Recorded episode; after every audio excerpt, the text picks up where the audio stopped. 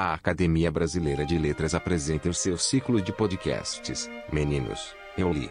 Neste episódio, teremos a participação do acadêmico Merval Pereira.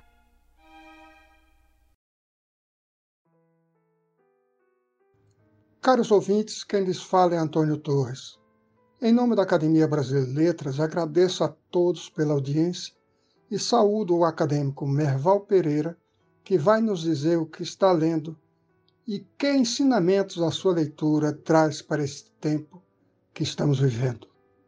Secretário-geral da BL, onde ocupa a cadeira 31, na Associação Amoassis Cria, Merval Pereira é também membro da Academia Brasileira de Filosofia, da Academia de Ciências de Lisboa e do Board of Visitors da John Knight Fellowship. Com uma longa trajetória profissional, Iniciada no final da década de 1960, Merval veio ocupar cargos de direção no Jornal do Brasil, na revista Veja e nas organizações Globo, onde hoje se destaca como analista da política nacional.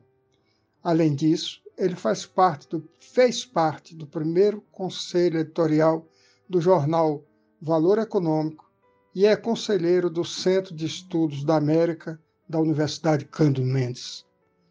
Tendo feito especializações em universidades dos Estados Unidos e da França, Merval é detentor de inúmeros prêmios, entre os quais o importantíssimo Maria Moores Cabot, da Universidade de Colômbia, de excelência jornalística, e a mais importante premiação internacional de jornalismo das Américas.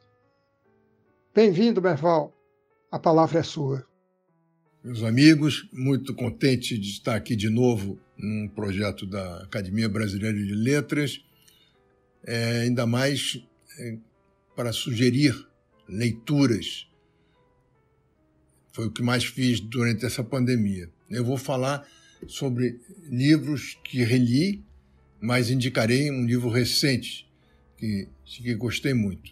Dediquei essa pandemia a reler grandes livros revisitá-los, voltar a sentir a beleza da narrativa de escritores como essa de Queiroz, de quem reli sua obra-prima Os Maias, ou Machado de Assis, nosso patrono, que teve seu livro Memórias Póstumas de Brás Cubas editado nos Estados Unidos em junho passado com enorme sucesso.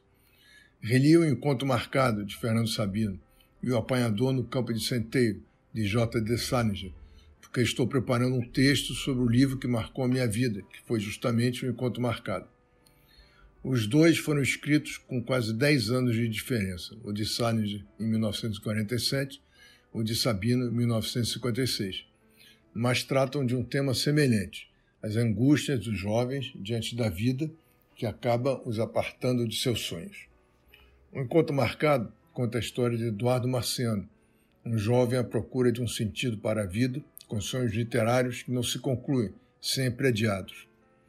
Como se trata de um personagem baseado na experiência do próprio autor, um dos maiores escritores da nossa literatura, dá para ter esperanças apesar do pessimismo inerente ao personagem, que a certa altura diz: De tudo ficaram três coisas: a certeza de que ele estava sempre começando, a certeza de que era preciso continuar e a certeza de que seria interrompido antes de terminar. Fazer da interrupção um caminho novo, fazer da queda um passo de dança, do medo uma escada, do sonho uma ponte, da procura um encontro. Já o apanhador no campo de centeio, de J. D. Salinger, fala de um rapaz que não encontra na vida o que lhe importa realmente, que ele também não sabe o que é. O nome do livro é instigante e se explica com a ansiedade de Holden para encontrar uma saída para sua existência.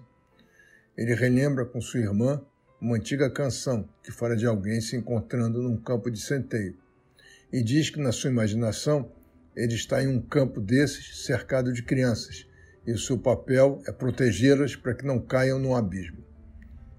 É um bonito é, ponto de vista, um bonito ponto de partida de um jovem que está buscando é, o que fazer da sua vida. Né? Os dois livros refletem a angústia de todos os jovens, de todas as gerações, e por isso se tornaram icônicos e atemporais. O livro de Sabino, por exemplo, já passou da centésima edição. Foi, como vocês veem, um período muito produtivo, mas li também muita coisa atual. E uma das melhores que li é o livro da jornalista Malu Gaspar, minha colega do Globo, chamado A Organização, que conta a história da empreiteira Odebrecht, focando, evidentemente, no seu papel no grande escândalo de corrupção descoberto há cinco, seis anos no Brasil, o Petrolão, cuja apuração ficou conhecida como Operação Lava Jato. A trajetória da Odebrecht sempre foi ligada a relações promíscuas com os políticos e com o governo federal.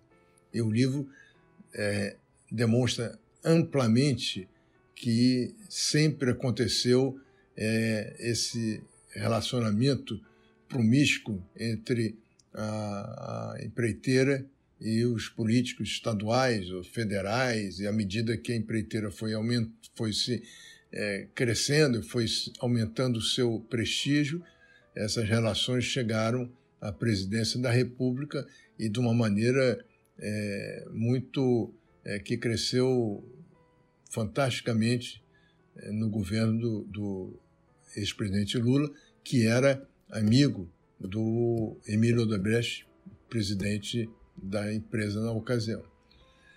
É possível contar a história do país através da história de suas grandes empresas, para o bem, mas geralmente para o mal. O livro relata com detalhes saborosos a relação conturbada de Marcelo Odebrecht com seu pai Emílio e a de Emílio com seu pai, o fundador da empresa Norberto Odebrecht. O fundador achava que seu filho gostava demais da vida boêmia para dirigir a empreiteira e criou o neto Marcelo para substituir. Criado num regime monástico, tinha hábitos rituais. Marcelo fazia ginástica diariamente até quando esteve na cadeia.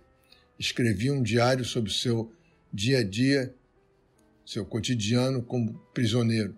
Organizava a cela onde estava detido com outros acusados da Lava Jato. O livro mostra em detalhes como operou essa grande máquina de corrupção dentro do governo petista e a relação cordial e amigável do ex-presidente Emílio Odebrecht e conflituosa entre os presidentes eh, ex-presidente Dilma Rousseff e Marcelo Odebrecht. O livro, baseado em fatos reais, mas escritos como se fosse uma novela de ficção, relata com detalhes colhidos em entrevistas e nos processos da Lava Jato todo o desenrolar da trama. Como no Brasil até o passado é incerto, como ressaltava o ex-ministro Pedro Malan, tudo o que está no livro corre o risco de virar mesmo ficção, pois o Supremo Tribunal Federal acaba de anular completamente o processo sobre o triplex do Guarujá e pode também transformar em pó os outros, inclusive o do sítio de Atibaia.